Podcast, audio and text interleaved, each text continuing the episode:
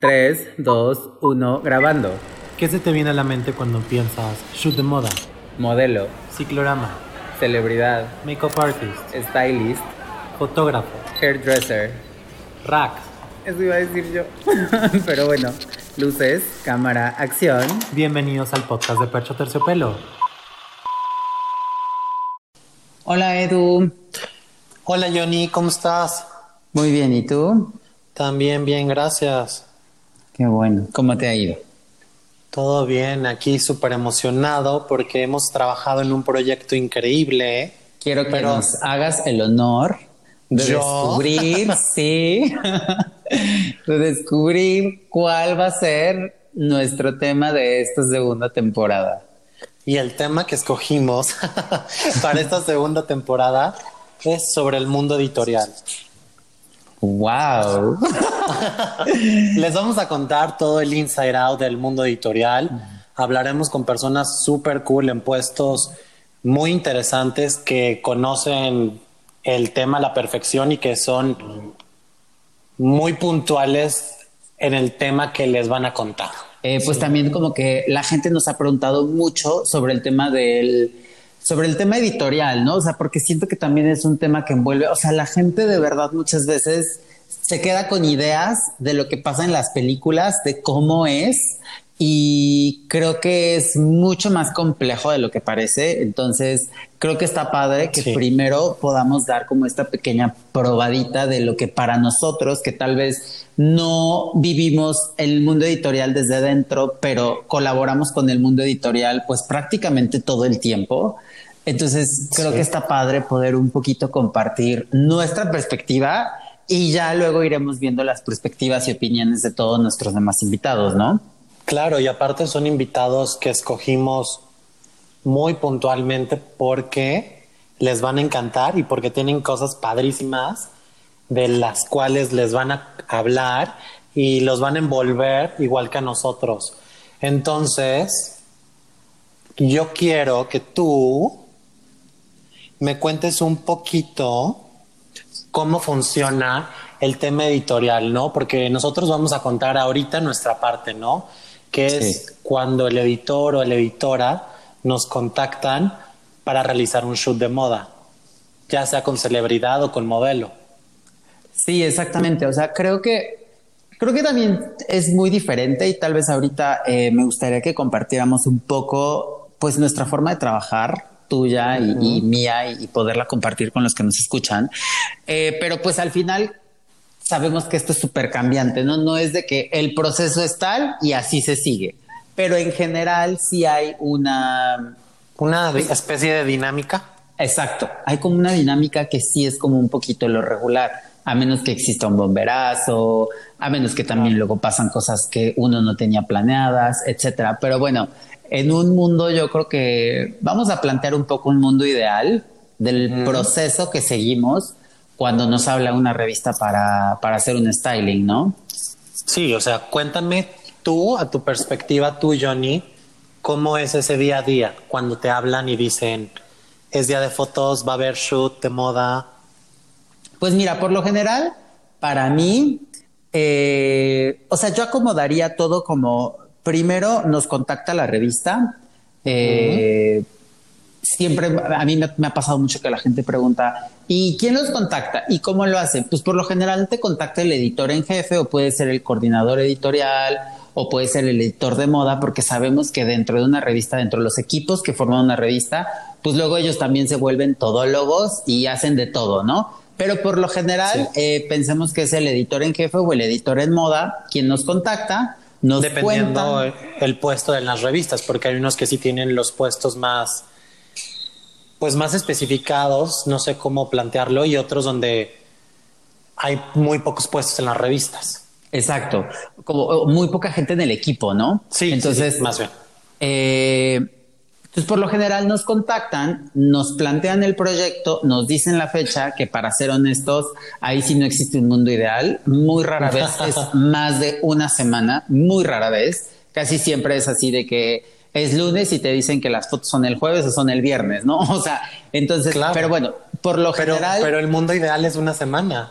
Exacto, una semana porque ya te plantean el, proyecto, entonces nosotros siempre pedimos referencias, ¿no? Para estar todos conectados como en el, o sea, todos estar en conectados el mismo en el mismo canal, ver cuáles son las referencias, cuál es el mood board, qué es lo que quieren transmitir con las fotos, ¿no? Para de ahí partir y ver, ok, entonces, según las referencias y según el mes en el que se va a publicar y la temporada que va a estar transcurriendo cuando ese shooting salga impreso, entonces casi siempre lo que hacemos es, ya tenemos las referencias y empezamos a contactar a los PRs de las marcas para, para, ver si nos pueden, para ver si nos pueden dar un préstamo de ropa, ver cuántos looks nos autorizan, etcétera, ¿no? Y como siempre, al final, pues es un poco nuestra chamba estar al, estar al tanto de qué está pasando con los press days, qué es la, cuál es la última colección que tienen. Ya casi siempre sabemos a quién vamos a contactar, ¿no? Qué marcas nos funcionan para ese shooting.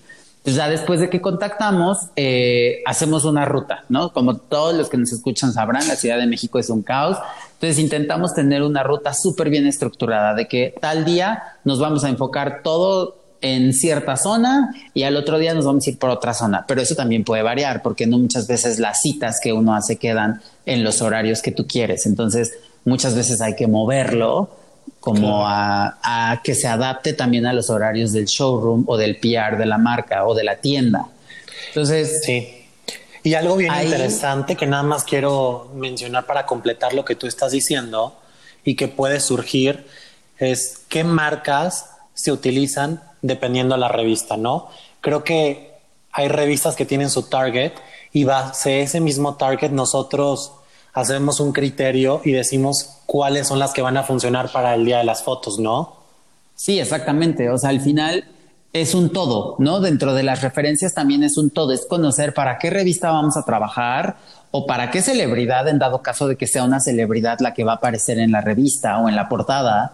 Entonces, con base a eso, nosotros sabemos qué marcas pues al final encajan. Se pueden solicitar, claro. Exacto, exacto. Y va a haber de todo. Va a haber marcas que te digan sí, va a haber marcas que te digan no, va a haber marcas que te digan ahorita no tenemos préstamos. Entonces, eso también hay que saber que pues es un poco los retos que tenemos como stylist, ¿o no? O sea, como... Pues, claro, porque existen marcas donde tal vez los perfiles no les funcionan a ellos y pues tristemente no pueden participar en las fotos prestando la marca.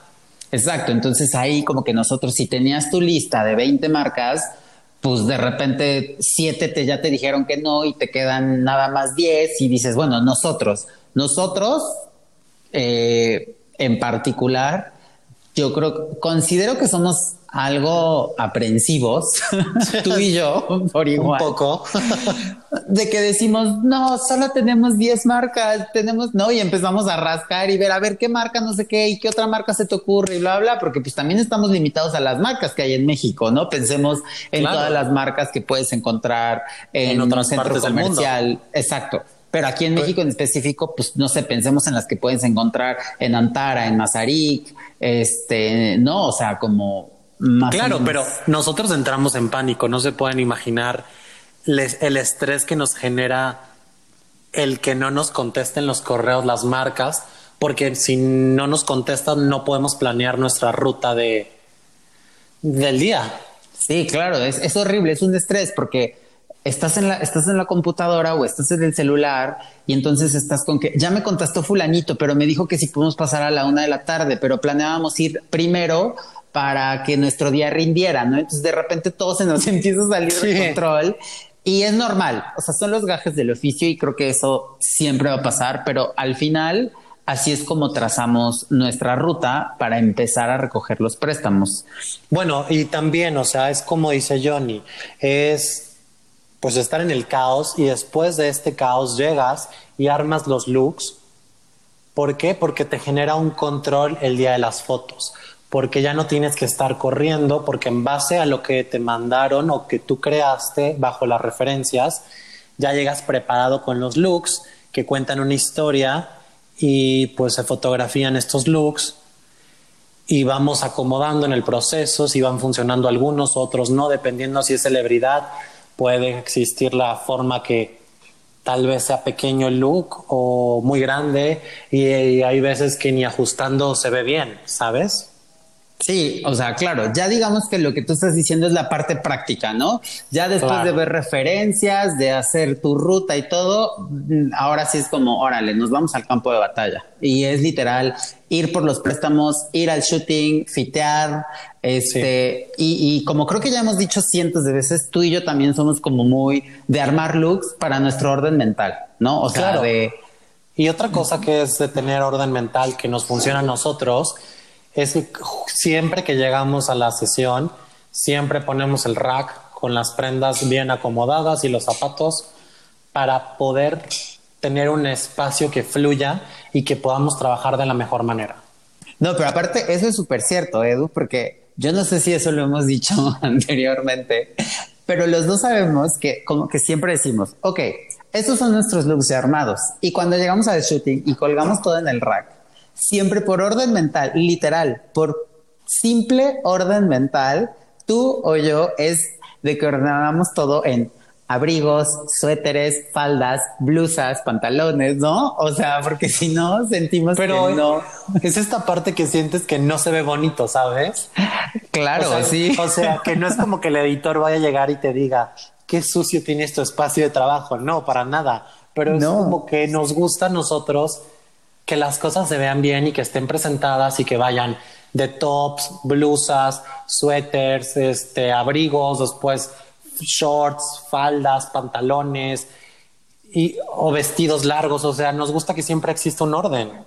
Sí, también porque nos funciona mejor, porque, ok, no siempre los, los looks que uno ya lleva armados son así tal cual se van a fotografiar, ¿no? Por lo general puede que el editor... Que existan pequeños cambios. Exacto, o si no le quedó a la modelo, o si no encaja como con el background que se va a usar, entonces de repente vamos a hacer un cambio. Entonces cuando ya se te vinieron abajo, de repente igual, no sé, algunos looks o lo que sea, a nosotros también nos funciona decir, a ver, este pantalón nos encanta, ¿no? Pero ya sabemos dónde está la sección como de tops y como de abrigos o cosas que necesitamos. Entonces, para nosotros es más fácil. Es, o sea, es nuestra forma de trabajar, que creo que lo hacemos igual por lo mismo que, pues al final eh, hacemos percha terciopelo y creo que hemos al final como creado una visión.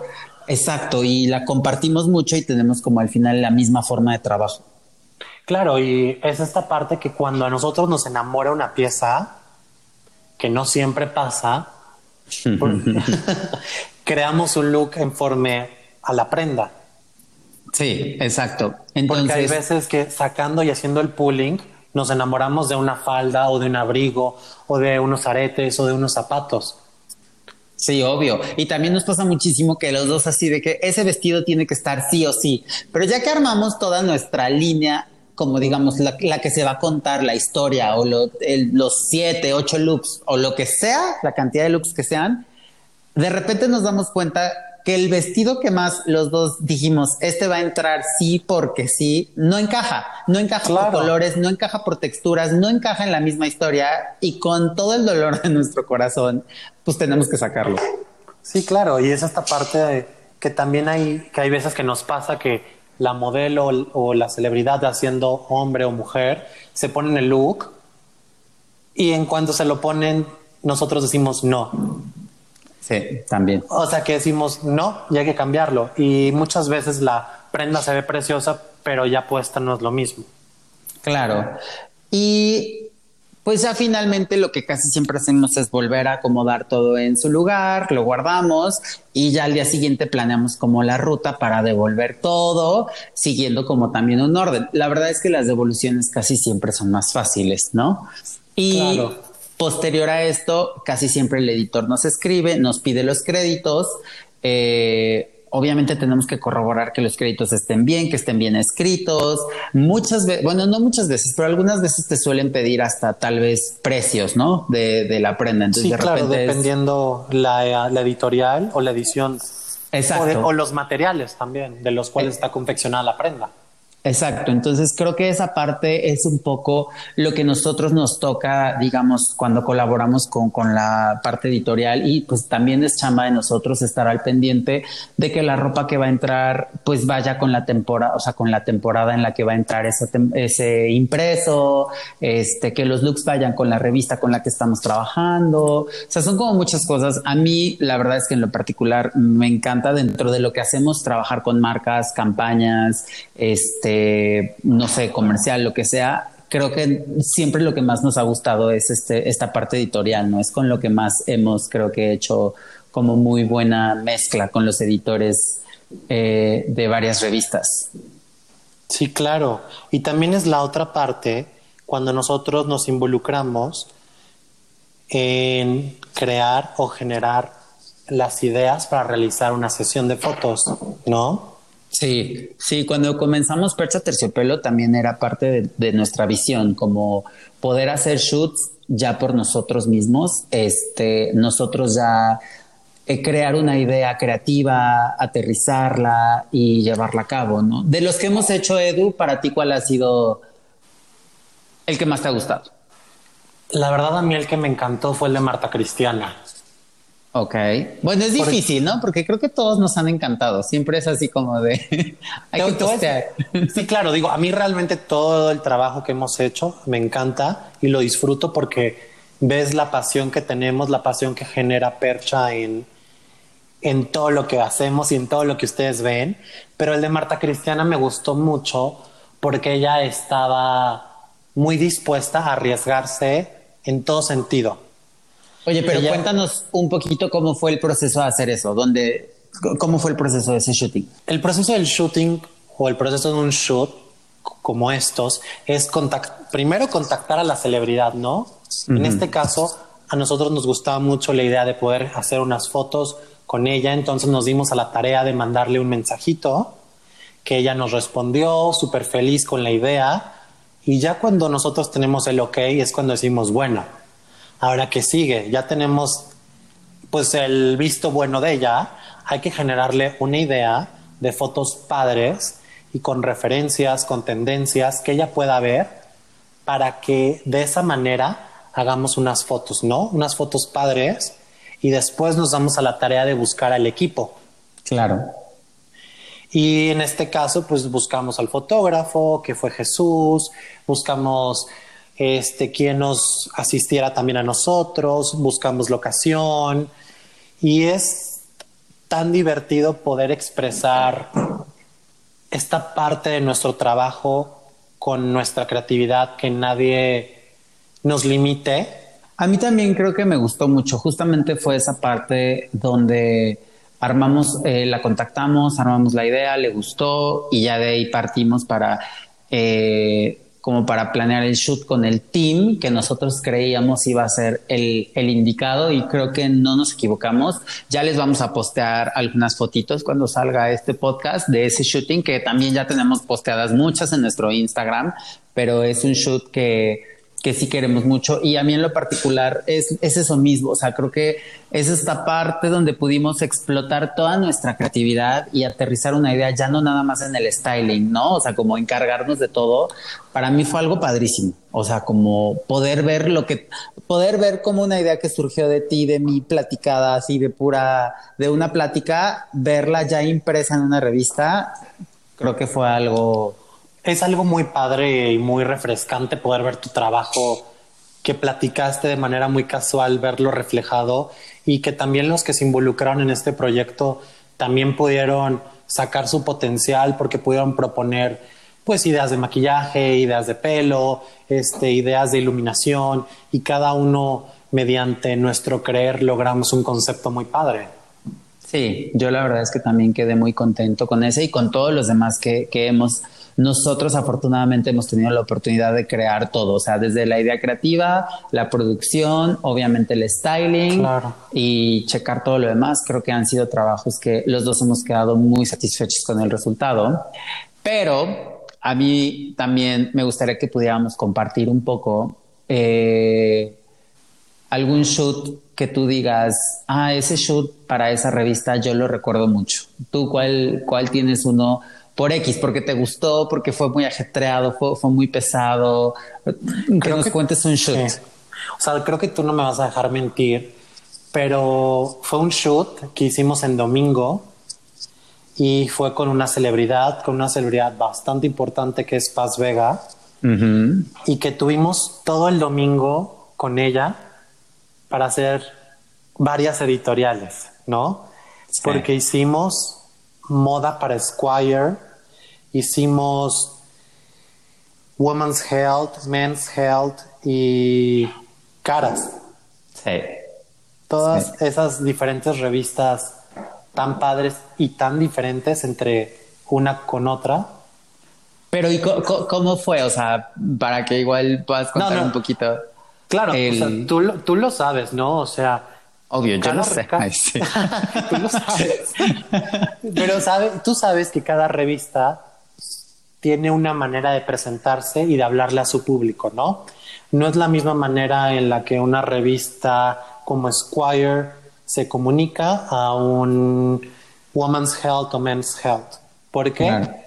Porque en Squire es esta onda más editorial, donde hay looks más armados, con marcas super fashion y cool y la contraparte es esta revista que también es cool porque se arman looks súper bonitos pero muy diferentes. Sí, 100%. Donde la estética es reflejar pues lo bonito que es el cuerpo, ¿no? Y, y pues donde se utilizan trajes de baño, ropa deportiva y pues son ondas muy diferentes y son conceptos muy diferentes. Por lo mismo, se tiene que tener un pooling muy diferente. ¿O tú qué opinas?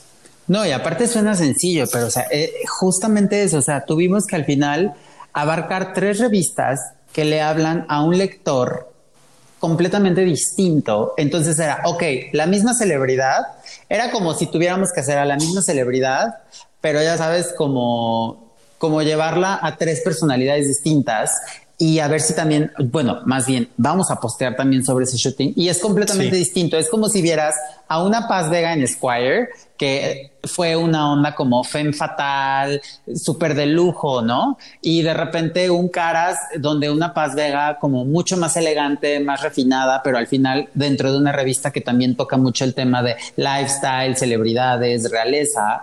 Y de repente también una Paz Vega súper fit, súper colorida, súper divertida, ¿no? Entonces como la misma, ¿cómo haces a la misma celebridad? Con tres personalidades distintas y, suena fácil y estuvo increíble, o sea, la pasamos increíble. Me acuerdo que ese día el equipo de styling tuvimos que llevarlo bastante grande porque si no, no nos íbamos a dar abasto, porque era un pooling inmenso, o sea, era un rack lleno para Squire, un rack lleno para caras y un rack lleno para Women's y Men's Health. ¿no? Sí, claro. Y bueno, solo quiero contarles que esta realización de esta producción, que fueron diferentes revistas sí nos avisaron con bastante tiempo. Ah, sí, tampoco creen que todo es malo.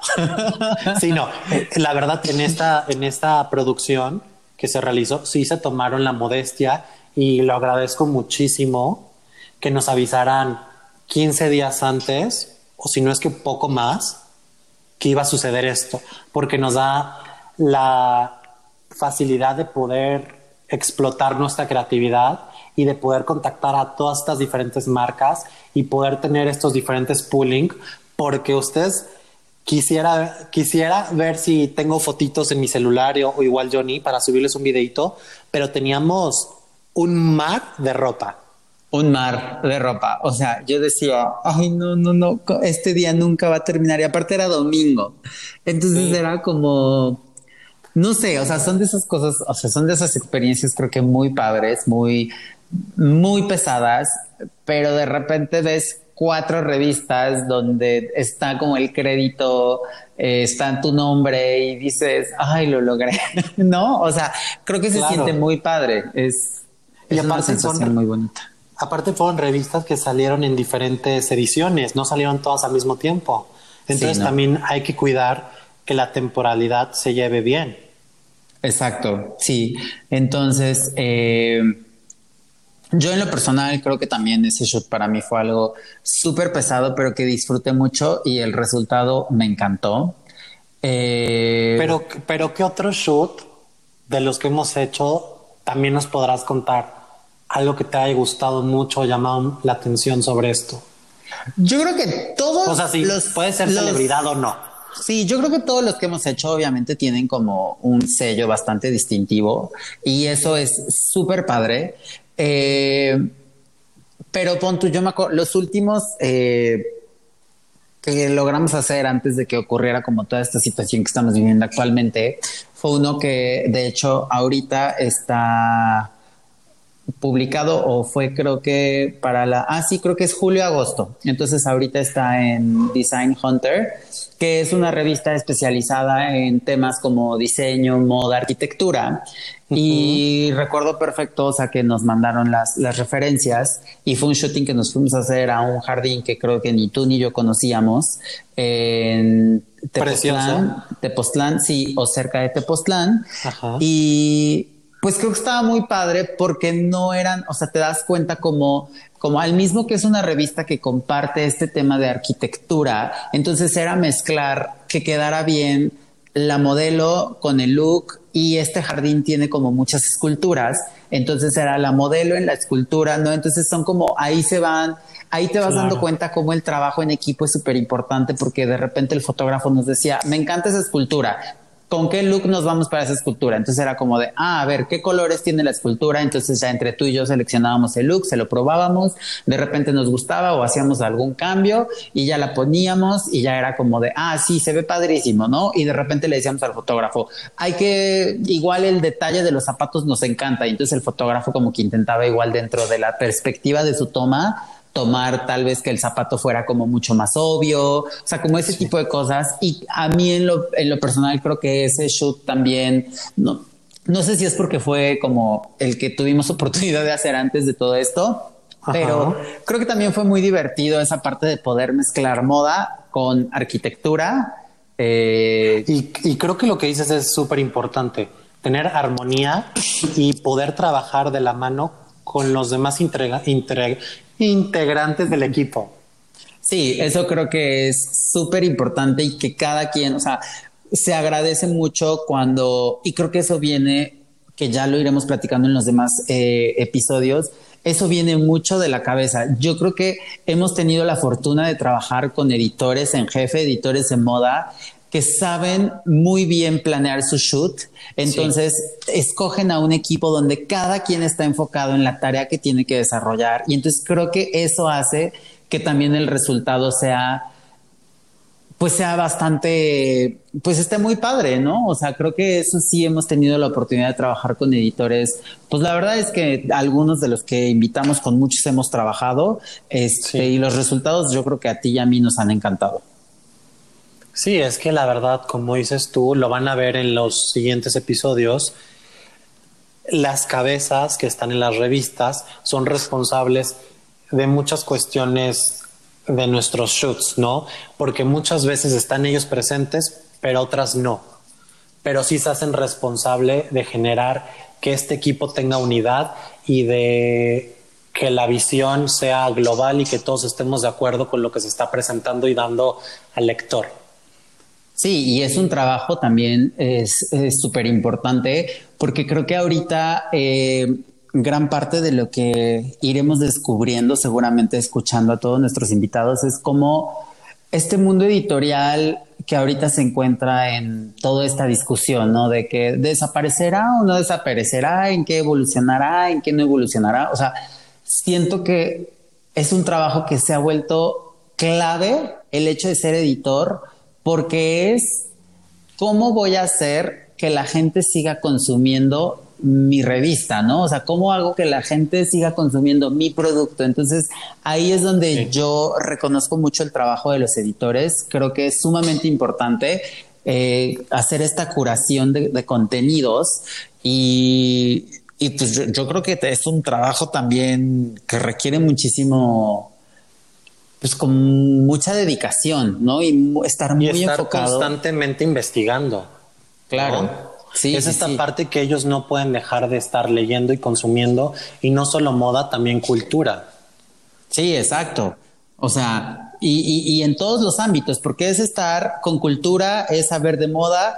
Y, de música, son diferentes aspectos, ¿no? Sí, y tal vez a nosotros nos ha tocado mucho colaboramos mucho con toda la parte creativa, ¿no? El shooting y todo, pero no hay que olvidar que también los editores siempre están también checando, eh, digamos, las relaciones comerciales, ¿no? Que muchas veces ver quiénes son eh, los que están publicados en la revista, cuidar también darles prioridad a esos anunciantes. Esto, o sea, creo que es un trabajo que, que, parece fácil.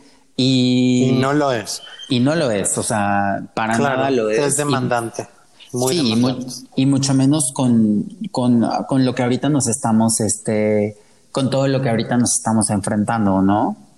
Claro, y, yo quiero retomar una parte regresando a, esto de pues, hacer moda editorial y regresar a hace algunos años cuando tú empezabas a hacer moda y que tú hiciste tu primer shoot ¿Cómo fue? ¿Te acuerdas? O sea, sé que tal vez lo hablamos en otro episodio, pero ahora sí quiero que me cuentes cosas que nunca has contado acerca de hacer moda editorial. Creo que este ya lo, o sea, creo que ya lo habíamos contado, si no me, si no me equivoco, pero sí, justamente creo que yo la verdad es que cuando yo empecé, yo creo que yo llevo alrededor de 10 años trabajando en esto pues obviamente yo no, también tú no, yo no entendía bien qué es el mundo editorial, ¿no? Ya conforme te vas involucrando y, vas como aprendiendo cómo funciona. ¿Tú te imaginabas que había tantos puestos? No, para nada. Y, pasa mucho que la gente me pregunta, ¿y qué es un, cuál es la diferencia entre un coordinador editorial, un editor en jefe, un editor de moda, un editor de belleza, un deputy editor? Y entonces es como, o sea, para mí también luego es difícil explicar. Yo no sabía, creo que ahorita ya estamos como mucho más, familiarizados.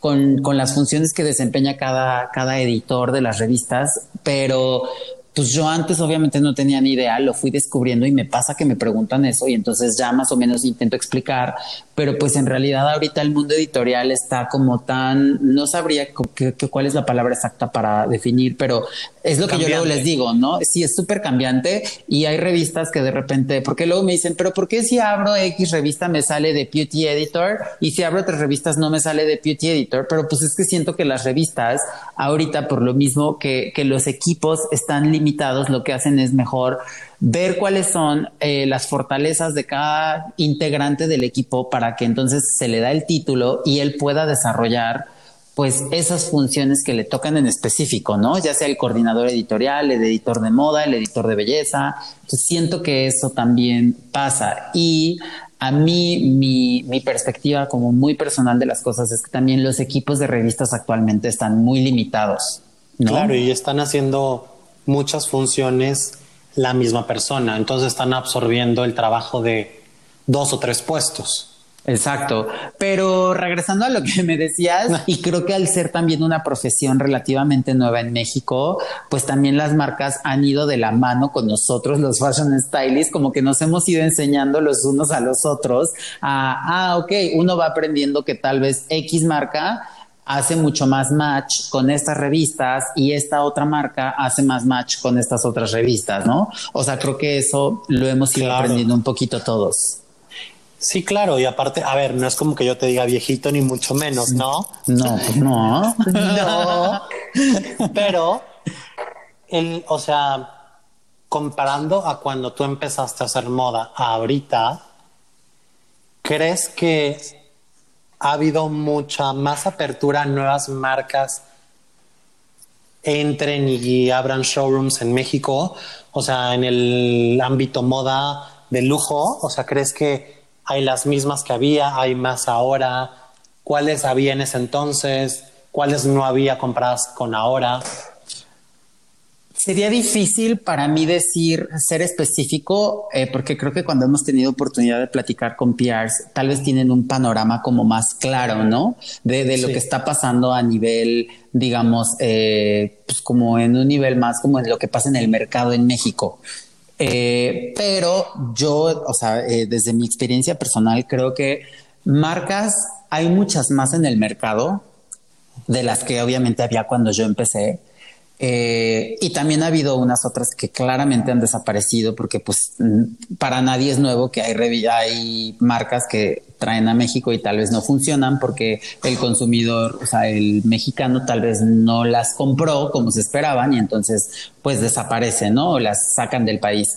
Pero yo creo que sí, por lo mismo que cada vez hay más demanda, Creo que sí han salido muchas marcas nuevas por, por una parte. El mercado ha sido, es mucho más amplio ahora, pero desde nuestra perspectiva como stylist, siento que punto en un principio éramos muy pocos haciendo este trabajo, o eso es lo que a mí es la idea que me daba. Es, y, es que cada vez hay más personas que se quieren dedicar a esto, ¿no? Claro, y también está súper bien porque siento que al haber más competencia todos nos vamos perfeccionando, pero pero sí creo que eso también ha orillado a las marcas a ser mucho más cuidadosos con sus criterios de a quién le presto, ¿no? O sea, qué beneficio obtengo, ver si la revista sí ven esto y el famosísimo Total Look que muchos odian, otros aman, pero ya sabes, muchas marcas de lujo es como, ok, te presto mi look, te presto ropa, pero tienes que poner mi look completo de pies a cabeza y no hay, no le puedes mover nada.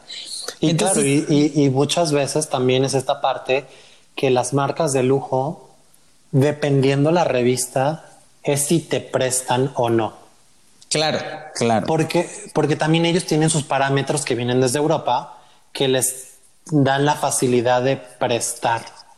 Sí, y es que exacto, es lo que te digo, o sea, las marcas cada vez han sido más cuidadosas porque a veces ni depende de ellos, ¿no? O sea, no depende, más bien lo que hacen es, hola, este, necesito un préstamo para esta revista. Ok, ¿no? Y probablemente la marca dice, déjame mandar tu solicitud a las oficinas centrales a Nueva York o a París o donde sea que estén las oficinas centrales. Y entonces en cuanto ellos dan respuesta ya nos contestan, ah, sí, sí te podemos prestar, ¿no? Entonces, al final creo que pues también es normal, al haber más pues al haber más oferta también en, todos los que hacemos este styling, en todos los que estamos involucrados en esta industria y al ir creciendo, que yo veo algo bueno, obviamente que vaya creciendo, pero pues también las marcas deben de ser más cuidadosas, ¿no? Y también porque muchas veces, muchas marcas eh, sobre todo las marcas de lujo, de lo que salió en el desfile llegan piezas contadas. Entonces tienen que cuidar, ni modo que salgan los mismos cinco looks en todas,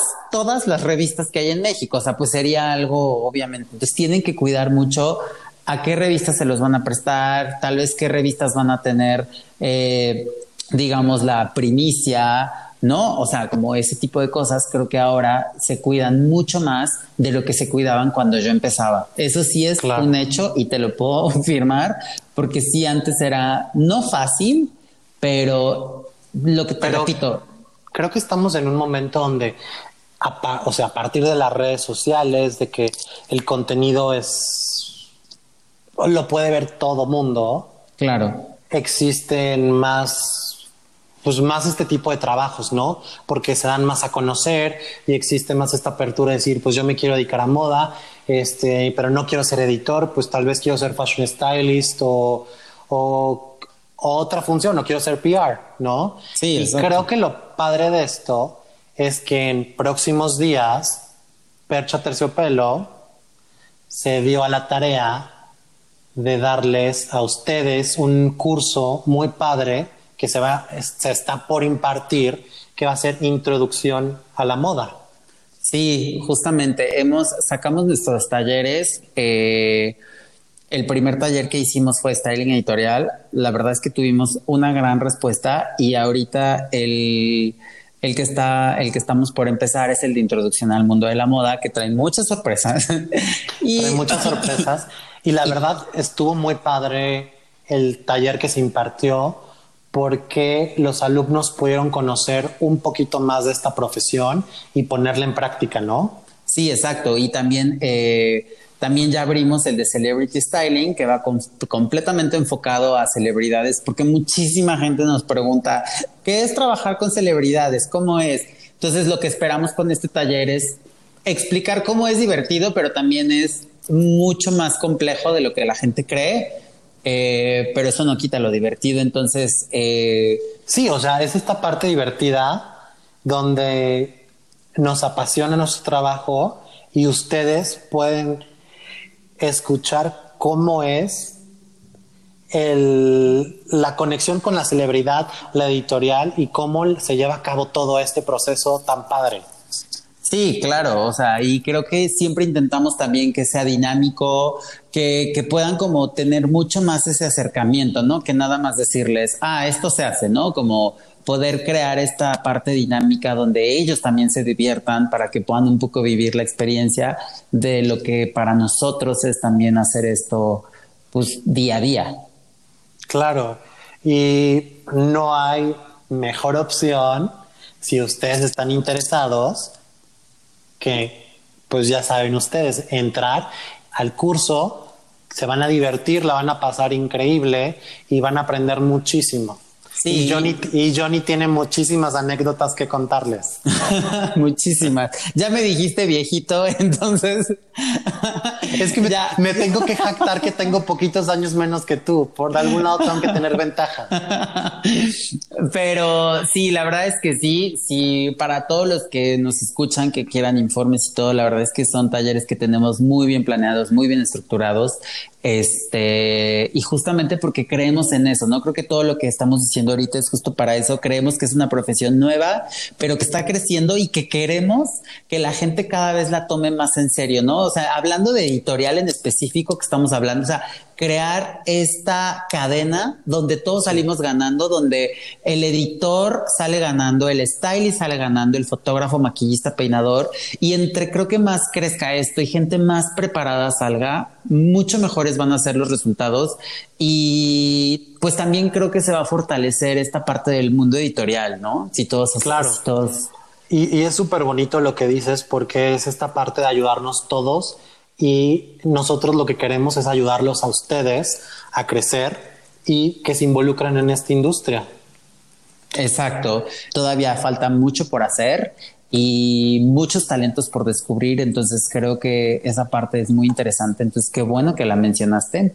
Este, y pues sí, la verdad es que creo que pues por ese camino vamos y justamente todo lo de los talleres, las noticias que habíamos dicho, pues sí, espero que, a todos los puedan este, pues a todos los que tengan interés en moda, espero que también estemos eh, transmitiendo un poquito de lo que sabemos.